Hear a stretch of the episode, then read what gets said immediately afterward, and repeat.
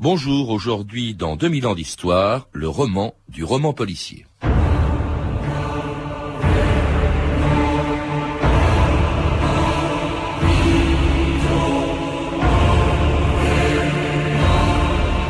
Simenon, c'est Balzac, moins les longueurs. Marcel.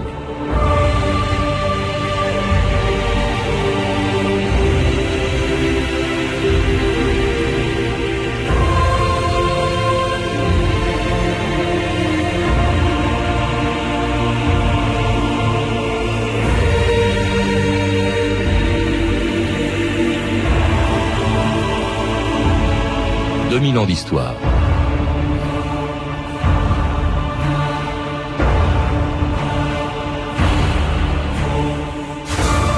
Quels que soient les noms qu'on leur donne, romans à énigmes ou à suspense, thriller ou roman noir, ils racontent toujours la même histoire avec les mêmes ingrédients. Un crime crapuleux ou passionnel, un mystérieux assassin et surtout au centre de l'intrigue, un détective ou un policier perspicace. Qu'il s'appelle Sherlock Holmes, Hercule Poirot, Maigret ou Philippe Marlowe, depuis plus de 100 ans et sans vieillir, ces héros de romans policiers passionnent toujours des générations de lecteurs et remplissent les salles de cinéma. Ils appartiennent à une littérature souvent méprisée, mais qui a pourtant donné de grands écrivains comme Simenon ou encore Edgar Poe, dont on oublie souvent qu'il fut l'auteur du premier roman policier de l'histoire, Double assassinat dans la rue Morgue. L'histoire d'un crime étrange, commis dans un appartement clos, et dont la police ne parvient pas à trouver le coupable.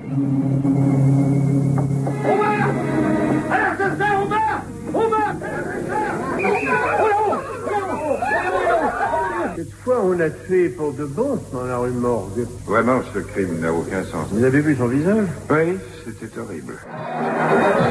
Assassinat au vitriol dans la rue Morgue, la police piétine. Jean Tullard, bonjour. Bonjour. Alors c'était un extrait du film Double assassinat dans la rue Morgue, d'après la nouvelle d'Edgar Poe, écrite en 1841, et dont vous dites dans votre dictionnaire du roman policier qu'il est le premier euh, roman policier de l'histoire et pourtant quand même avant cette date, avant Edgar Poe, il y avait des crimes, il y avait des assassins et des policiers pour les chercher. Oui, il y avait les mémoires de Vidocq, il y avait Mandrin, il y avait euh, Voltaire avec Zadig. C'est la première fois que naît le genre avec trois questions qui sont posées. Qui a tué? Pourquoi a-t-il tué? Comment Et comme vous l'avez très bien dit, c'est un crime en local clos, donc qui a pu tuer en entrant dans une pièce hermétiquement close. Comment est-il entré et pourquoi a-t-il tué? Il s'agit du meurtre de deux femmes. Et euh, c'est l'apparition d'un privé, car la police officielle, qui est celle de la monarchie de Juillet, qui est celle de Gisquet, qui est celle de, de Vidocq, qui est celle qui va arrêter Lassner, euh, cette police officielle de la monarchie de Juillet est incapable de trouver l'explication au crime en local clos. Mais comment expliquer qu'il ait fallu attendre le 19e siècle pour qu'apparaisse ce roman policier, justement? Quelles sont les raisons? On dit souvent que c'est l'essor des grandes villes et l'anonymat, évidemment, qu'elle donne aux criminels, également l'apparition du danger que représentent euh, les gens qui, qui vivent dans ces villes, ce qu'on appelait à l'époque les classes laborieuses et dangereuses. Est-ce que c'est ça euh, tout ou, tout simplement le succès du roman populaire aussi? Oui, parce qu'il y avait avant ce qu'on appelle la littérature de colportage, c'est-à-dire les vies de Mandrin ou de Cartouche qui étaient vendues à de nombreux exemplaires. Il y avait la bête de Gévaudan et le crime mystérieux commis par cette bête qui annonce déjà le chien des Baskerville. Bref, il y avait toute une littérature criminelle, mais il n'y avait pas une littérature policière qui pose une énigme. Rue Morgue, on trouve deux femmes assassinées dans une pièce hermétiquement close. Alors, comment expliquer? Et c'est l'apparition non pas du policier officiel, mais du détective privé, c'est le premier des, pri- des privés. Oui, c'est une défaillance de la police qui C'est fait que les premiers héros sont des Oui, détectives. et c'est Dupin qui va résoudre l'énigme. Alors, évidemment, euh, ce n'est pas euh, la solution, vous la connaissez, on peut la donner. Ah non, non, non. non, nous ne la donnerons pas. Donc, une pièce En tout cas- fermée, deux femmes assassinées, et il n'y a aucune issue permettant à l'assassin d'entrer dans la pièce. Et donc un détective privé qui va découvrir, ce sont les premiers héros de, de romans policiers. Le plus célèbre d'entre eux est né quelque temps plus tard, inventé par Conan Doyle, et dont les dons d'observation et le raisonnement fascinaient son ami Watson, qui essayait en vain de le prendre en défaut. Cette montre est tombée tout dernièrement en ma possession. Peut-être que vous pourriez découvrir quelques caractéristiques de son dernier propriétaire. C'est une montre de grand prix qui appartenait à un homme très bien, qui faisait preuve malheureusement de fâcheuses habitudes. Il s'est mis à boire et il est mort. Cette montre en fait appartenait à votre frère aîné. Alors où diable avez-vous trouvé toutes vos marques? Elles sont absolument exactes jusqu'au moindre détail. Vous n'avez pas pu deviner tout ça. Je ne devine rien.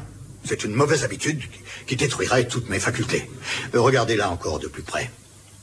Il y a des dizaines de marques autour de l'emplacement de la clé, provoquées par des tâtonnements. Les montres des ivrognes portent toujours des marques pareilles. Ils les remontent le soir et laissent ces traces parce que leur main est incertaine. Vous avez dit que cette montre était tombée en votre possession. Vous ne l'avez pas achetée. Les initiales HW sur le boîtier font penser à votre famille. Si cette montre vous est venue par héritage, comme votre père est mort depuis longtemps, elle ne peut provenir que d'un frère récemment décédé. Où est le mystère dans tout ça? Vous m'épatez, Holmes. Merci. Je me sens l'esclave de mes facultés. Je suis fait pour penser, Watson. Le reste de moi est une espèce d'appendice.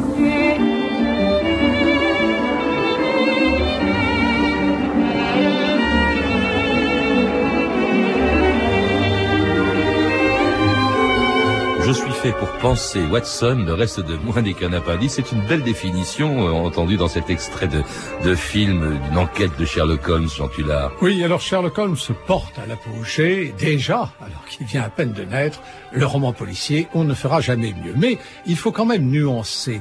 Il manque un chaînon entre Dupin, double assassinat dans la rue Morgue ou la lettre volée des Darpo, et le Sherlock Holmes de Conan Doyle.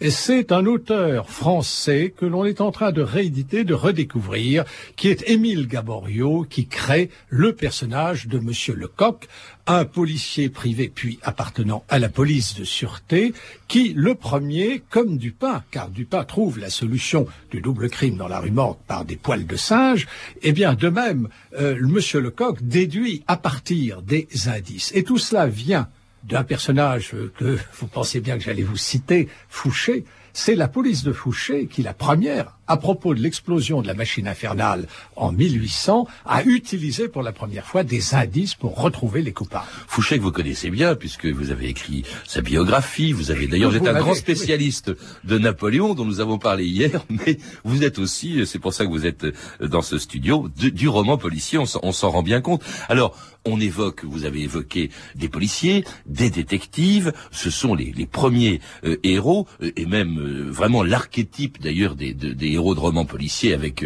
Conan Doyle, avec Sherlock Holmes qui devient un héros récurrent, parce qu'il y aura des quantités ah. de, de, numéros. Conan Doyle n'arrivera même pas à tuer son, son oui, héros. Il, hein, sera, il, il y aura même des parodies. Camille inventera loufoque Holmes. En tout cas, héros archétype de, du roman policier, sauf en France d'ailleurs, où un auteur contemporain de Conan Doyle, Maurice Leblanc, va trouver son héros ailleurs que dans la police. Votre vrai nom est Arsène Lupin. Vous êtes né à Blois en 1874, de Théophraste et Henriette Lupin. La police vous recherche pour vol et complicité de meurtre. Au valeur Au valeur Attention, Attrapez-le! Par là! Ne pourra rien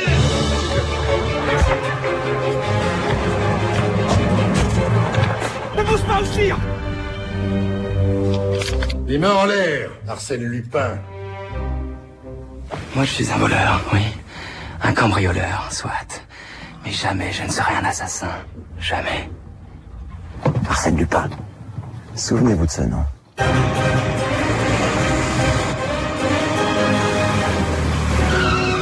Avec Arsène Lupin, Jean Tullard, on n'est plus du tout dans le roman policier traditionnel, encore qu'on est au début de son histoire. Hein. Le héros, c'est un cambrioleur, de même que, par exemple, le héros de Gaston Leroux sera euh, un journaliste et Rouletabille. C'est curieux cette façon que les Français ont de concevoir le roman policier, en tout cas le blanc et le roux. Alors, le blanc et le oui, c'est les titres, les noms sont amusants.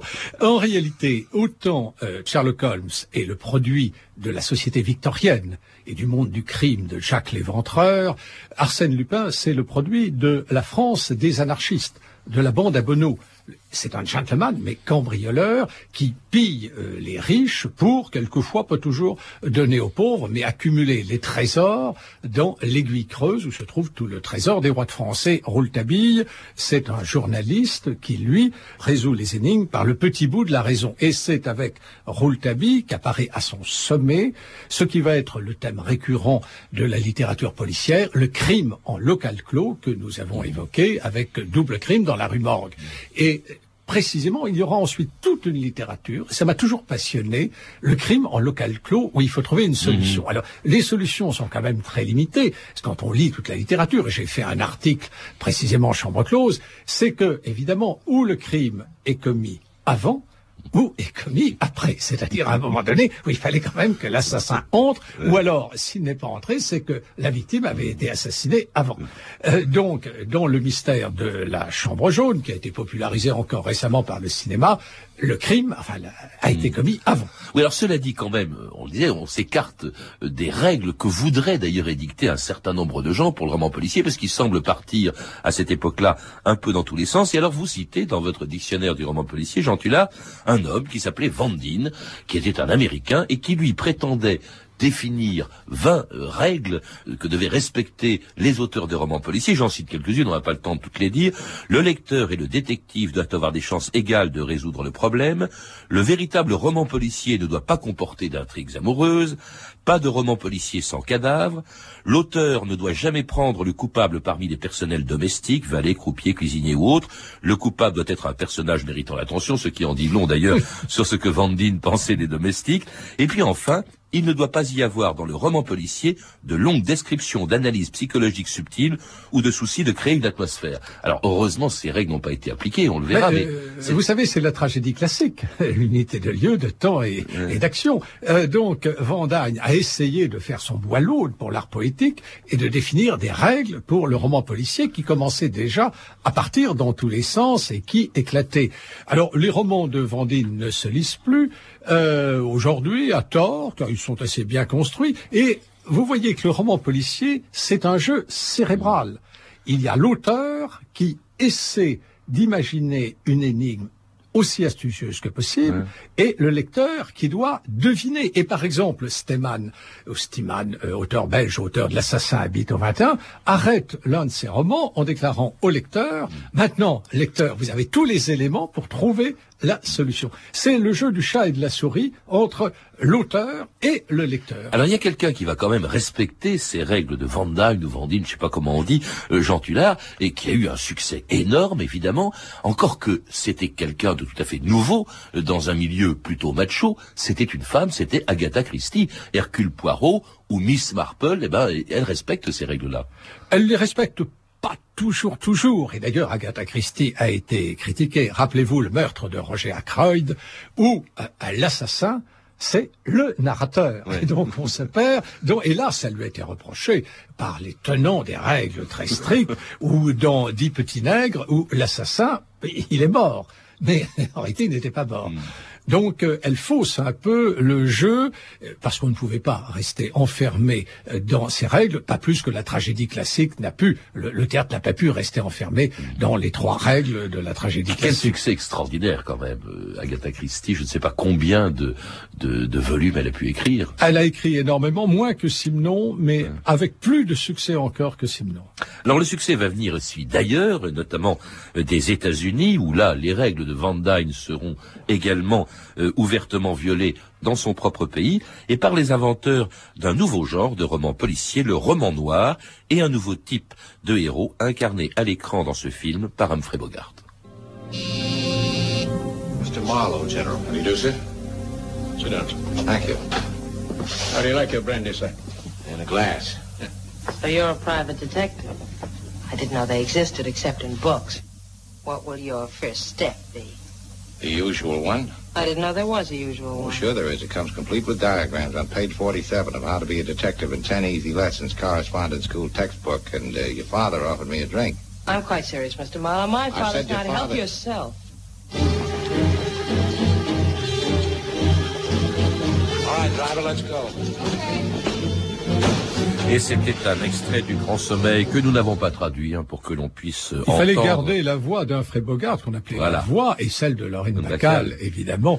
Couple mythique au cinéma, couple mythique du film noir. Je rappelle que Le Grand Sommeil est de Chandler.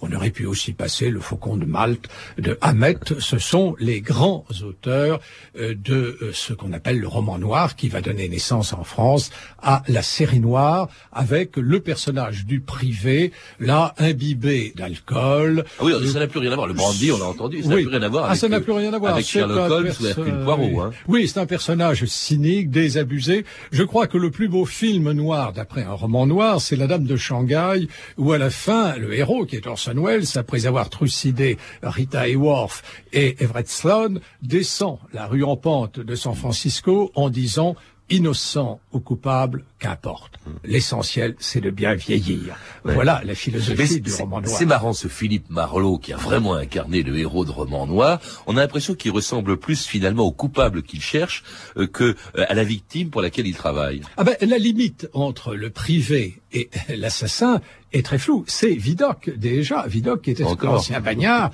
qui a donné le thème euh, véritablement du policier aux marges de la criminalité. Ce sont les meilleurs policiers, puisque eux-mêmes euh, sont presque des délinquants. Et puis il évolue dans un milieu qui n'a plus rien à voir avec celui où l'on croisait Hercule Poirot ou encore euh, Sherlock Holmes. Là, c'est plutôt dans des milieux glauques qu'on retrouve. Oui. Qu'on le retrouve. Et alors rendons D'où le hommage- nom de roman noir, en fait. Et rendons hommage à un auteur français que j'ai beaucoup aimé, qui était que j'ai connu, qui était Léo Mallet avec Nestor Burma. Je vous rappelle que Nestor Burma a été connu en France avant que l'on connaisse les romans noirs américains, puisque pendant la guerre, la littérature américaine n'arrivait plus jusqu'en France, et que c'est Léo Mallet qui a écrit ses premiers pastiches de romans noirs avec Nestor Burma, qui est un privé, qui explique, sa, son agence s'appelle Fiat Lux, et il met KO le mystère. Et euh, Nestor Burma est euh, aussi pittoresque, mais beaucoup plus français euh, que Marlowe ou que Sam Spade. Alors il y a aussi bien sûr dans les auteurs de romans noirs euh, que l'on verra et que l'on lira en France après la guerre, il y aura Dashiell Hammett, William Heinrich, Peter Cheney, euh, James Hadley Chase, tous révélés d'ailleurs ou pour l'essentiel d'entre eux euh, révélés quand même par une maison d'édition dont il faut parler, euh, par Gallimard et sa fameuse collection série noire donc de de Marcel Duhamel qui est né en 45, d'ailleurs tellement populaire que j'ai remarqué Jean Tullard que votre livre publié lui chez Fayard, eh bien il emprunte la couverture emprunte les mêmes couleurs d'ailleurs à cette fameuse série noire, c'est le jaune et le noir. C'est voulu. Ah, c'est voulu. voulu. C'est un hommage à une série fameuse euh, qui aujourd'hui vient de changer un peu de peau, euh, enfin plus exactement de format, euh, ce qui est regrettable. Je ne suis pas sûr que ça a été heureux, mais enfin la série noire a donné naissance à toute une série de personnages. Vous avez cité un certain nombre d'auteurs. Il faudrait aussi évoquer Peter Cheney. Oui. Alors il y a aussi, alors c'est une littérature qu'on a toujours eu tendance, euh, en oubliant un peu Edgar Poe qui en est à l'origine, à, à considérer comme de la littérature bon marché, euh, sauf quand même sous la plume de l'inventeur du plus célèbre enquêteur de romans policiers d'après-guerre, un homme simple qui a des doutes, des moments de cafard et même une femme d'ailleurs pour les lui faire oublier. Tu as des ennuis? Qu'est-ce qui ne va pas? Il a remis ça. Et rien? Rien. On a interrogé des dizaines de types, même un boucher. Enfin, je crois qu'il est innocent. Ah, moi, je me souhaite trompé, c'est encore possible. Après tout, il n'y a peut-être pas pour les cafetières que j'ai vu le coup d'œil. Oh, je suis fatigué, Louise. Fatigué. Je te jure, ça sent la retraite. Eh ben, prenons-le. J'en connais un au moins qui ça fera plaisir. Ta crapule. Faut avouer que c'est un succès. Quatre crimes et au quatrième, le père Maigret qui part pour la pêche. Alors, police secours. Ici, commissaire Maigret, passez-moi l'état-major. État-major Maigret. Dites-moi, mon vieux, c'est au sujet de l'appel de cette nuit. L'appel venait de la borne 28, quel est Célestin. Il a dit Vous pouvez avertir Monsieur Maigret que le tueur du marais a fait une nouvelle victime. Et c'était Jean Gabin dans le rôle de Maigret qui n'a jamais pris vraiment sa retraite d'ailleurs. Ah si, il l'apprend, il l'apprend. Il se retire à Meung-sur-Loire Oui, à un oui. moment donné. Mais oui, mais enfin, disons que Simon l'a jamais vraiment pris. Oui, non, non, mais c'est ça aussi, c'est un personnage assez nouveau dans, dans le roman policier. Euh, D'abord parce que un, c'est un policier, il n'y en avait pas tellement. Il y avait surtout des détectives, il y avait Oui. eu des cambrioleurs, on l'a vu. Mais euh, c'est aussi parce que c'est un homme qui euh, s'efforce de comprendre les criminels. Et c'est aussi un type de roman dans lequel l'atmosphère compte au moins moins autant d'ailleurs que l'énigme. Oui, l'énigme n'embarrasse pas énormément euh, Simon, et il faut avouer que les, les intrigues sont beaucoup moins ingénieuses que chez des auteurs euh, que vous- évoquiez. Euh, L'intérêt est dans la peinture du 36 quai des Orfèvres, de la PJ, euh, dans le portrait d'un policier humain qui boit de la bière, qui mange des sandwichs, dans le portrait de son milieu, il habite boulevard Richard Lenoir, il a une épouse qui lui fait des petits plats, et je vous rappelle que Courtine, la Régnière, a écrit un livre, Les recettes de Madame Maigret, que je vous recommande, je recommande à nos auditeurs, Euh, on voit que ce que mange Maigret, et euh, c'est véritablement le, la France profonde, euh, la France, c'est Paris, mais enfin, il va beaucoup aussi en province, et tout est véritablement comme chez Balzac que vous avez évoqué en ouverture et Balzac, vous aviez une ténébreuse affaire qui est aussi euh, l'un des premiers romans policiers du Mais genre. c'est- mieux que Balzac. Avec Simon, quand même, on entre euh, dans la littérature policière, retrouve, si je puis dire, ses lettres de noblesse, à tel point que Gide disait de Simon, c'est le plus grand de nous tous, et que Marcel Aimé, on l'a entendu, c'est pour ça que je dis que c'est moi Balzac, Marcel Aimé disait Simon, c'est Balzac, moi les longueurs. Alors là, vraiment, euh, c'est c'est vraiment de la littérature, ce que l'on n'a jamais eu tendance à considérer vraiment, Jean Tullard. Oui, euh, n'oubliez pas que Simon vient tout juste d'entrer dans la bibliothèque de la Pléiade, ce panthéon euh, des littératures. Il est regrettable qu'il n'ait jamais eu le prix Nobel, mais nous savons que les prix Nobel sont distribués selon des règles que personne n'a jamais connues. Euh, euh, Vous dites donc- ça parce que vous ne l'avez pas encore. Oui, non, mais quand on voit la liste de Borges, Borges qui a écrit aussi des nouvelles policières et qui était, je l'ai mis dans mon dictionnaire, qui est un passionné de littérature policière. Mais alors bon, après lui, c'est quand même, euh, il y a une espèce d'éclatement, on assiste à un éclatement un peu de cette littérature qui a toujours été difficile à, contrôler, à, accepter des règles. Je pense par exemple au néopolar. Alors là, on va même encore plus loin parce que ce n'est plus le coupable finalement, c'est plus tellement le criminel, c'est la société tout entière, Jean Tullard. Oui, alors là, c'est ADG, c'est Manchette, c'est Signac. Il y a toute une littérature où on ne se préoccupe plus de savoir qui est euh, l'assassin, on le connaît déjà, mais euh, comment échappera-t-il à la police? Pourquoi a-t-il commis ce crime? Et on aboutit à un milieu euh, souvent sordide. Euh, c'est la criminalité des banlieues, c'est le serial killer, c'est pratiquement une société en totale décomposition. Car voyez combien le roman policier est une source importante pour l'historien, et vous comprenez les raisons pour lesquelles je m'y intéresse, car vous avez la société victorienne dans Sherlock Holmes, vous avez euh, la troisième et le- la quatrième République, euh, et la police de la troisième et la quatrième République dans Simon, et avec euh, les- le néopolar, vous avez le bal des banlieues. Tout ce qui se passe aujourd'hui est décrit dans le néopolar. Et une littérature engagée avec des auteurs engagés. Ah Alors, bah, ADG était à- Oui. plutôt à droite, C'est le contraire. Oui. Euh, et alors, quand même, euh, aujourd'hui, c'est plus tellement les grands succès. Les grands succès, ils viennent euh, encore de nouveaux genres. Là, vraiment, il y a une, enfin, un genre totalement éclaté. Je pense, par exemple, au roman policier historique, Umberto Eco, Le nom de la rose, Arlette Lebigre, qui euh, a écrit Très aussi bon, oui, très- très bon, c'est très curieux cette. euh, Et la guerre des farines qui vient de oui. sortir, était, on remet maintenant l'énigme dans un contexte historique. Euh, il y avait déjà eu un premier roman euh, qui avait donné le ton d'une anglaise où c'était l'enquêteur menait une enquête pour innocenter Richard III des crimes de- des enfants d'Édouard. Et puis alors il y a aussi un, un- un autre genre qui est tout simplement euh, le, les romans à suspense, les thrillers psychologiques. Par exemple, je pense à, à Mary Higgins Clark. C'est quand même très étonnant aussi parce que euh, ce métier, ces auteurs, euh, ce- cette corporation se féminise considérablement et les plus grands succès, c'est cette femme. Oui, on a froid dans le dos lorsqu'on est invité chez des dames à prendre le thé en se disant est-ce qu'il y a de l'arsenic? Et euh, les femmes sont devenues extrêmement redoutables. Ce sont elles qui règnent sur le roman policier. Je leur ai consacré, bien entendu, un long article et je les surnomme les tricoteuses du crime. les tricoteuses du crime, parce que vous connaissez les tricoteuses du tribunal révolutionnaire. Elles sont très avides de sang et en même temps, elles tricotent admirablement leurs intrigues. Ce sont les meilleures intrigues, les plus perfides, les plus subtiles. Ce sont des intrigues féminines. Et elles ont un succès énorme, ce qui prouve Ah, quand même, ce qui Vargas, augure bien de l'avenir du roman policier. C'est pas fini, il a un passé, on vient d'en parler avec vous, il a de l'avenir, Jean Tullard. Oui, car tant qu'il y aura des femmes, il y aura des romans policiers maintenant. Mais on voit très que euh, le roman policier n'a pas épuisé euh, toutes ses ressources, qu'il va y avoir maintenant le- les crimes sur ordinateur. Voyez, euh, pratiquement, le roman policier depuis le 19e siècle évolue avec la société. Ce qui veut dire qu'il faudra ajouter de nouvelles pages à votre dictionnaire du roman policier, Jean Tullard. Il y en a déjà euh, près de 800. Euh, un livre passionnant, donc publié chez Fayard et dans lequel on trouve tous les auteurs et tous les titres euh, de ce genre dont vous nous avez parlé, vous nous avez rempli l'histoire aujourd'hui.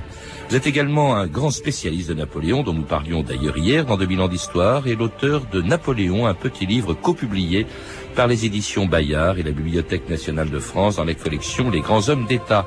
À lire également le roman policier, que sais-je d'André Vanoncini, publié aux éditions des PUF, ainsi que Mes grandes enquêtes criminelles, les mémoires du commissaire Marcel Guillaume, qui a inspiré, on le sait, le personnage du commissaire Maigret à Georges Simenon, un livre publié aux éditions des Équateurs. Vous avez pu entendre des extraits de plusieurs films, Meurtre dans la rue Morgue de Gordon Essler, Le crucifix sanglant de Fraser Heston, Arsène Lupin de Jean-Paul Salomé, Le grand sommeil de Ward Hawks. Et Maigret tend un piège de Jean Delannoy. Vous pourrez retrouver les références complètes de ces films ainsi que tous les renseignements concernant cette émission par téléphone au 32 30, 34 centimes la minute ou sur franceinter.com. C'était 2000 ans d'histoire à la technique Clotilde Thomas, documentation Claire Tesser, Claire Destacan et Mathieu Ménossi, une réalisation de Anne Kobilac.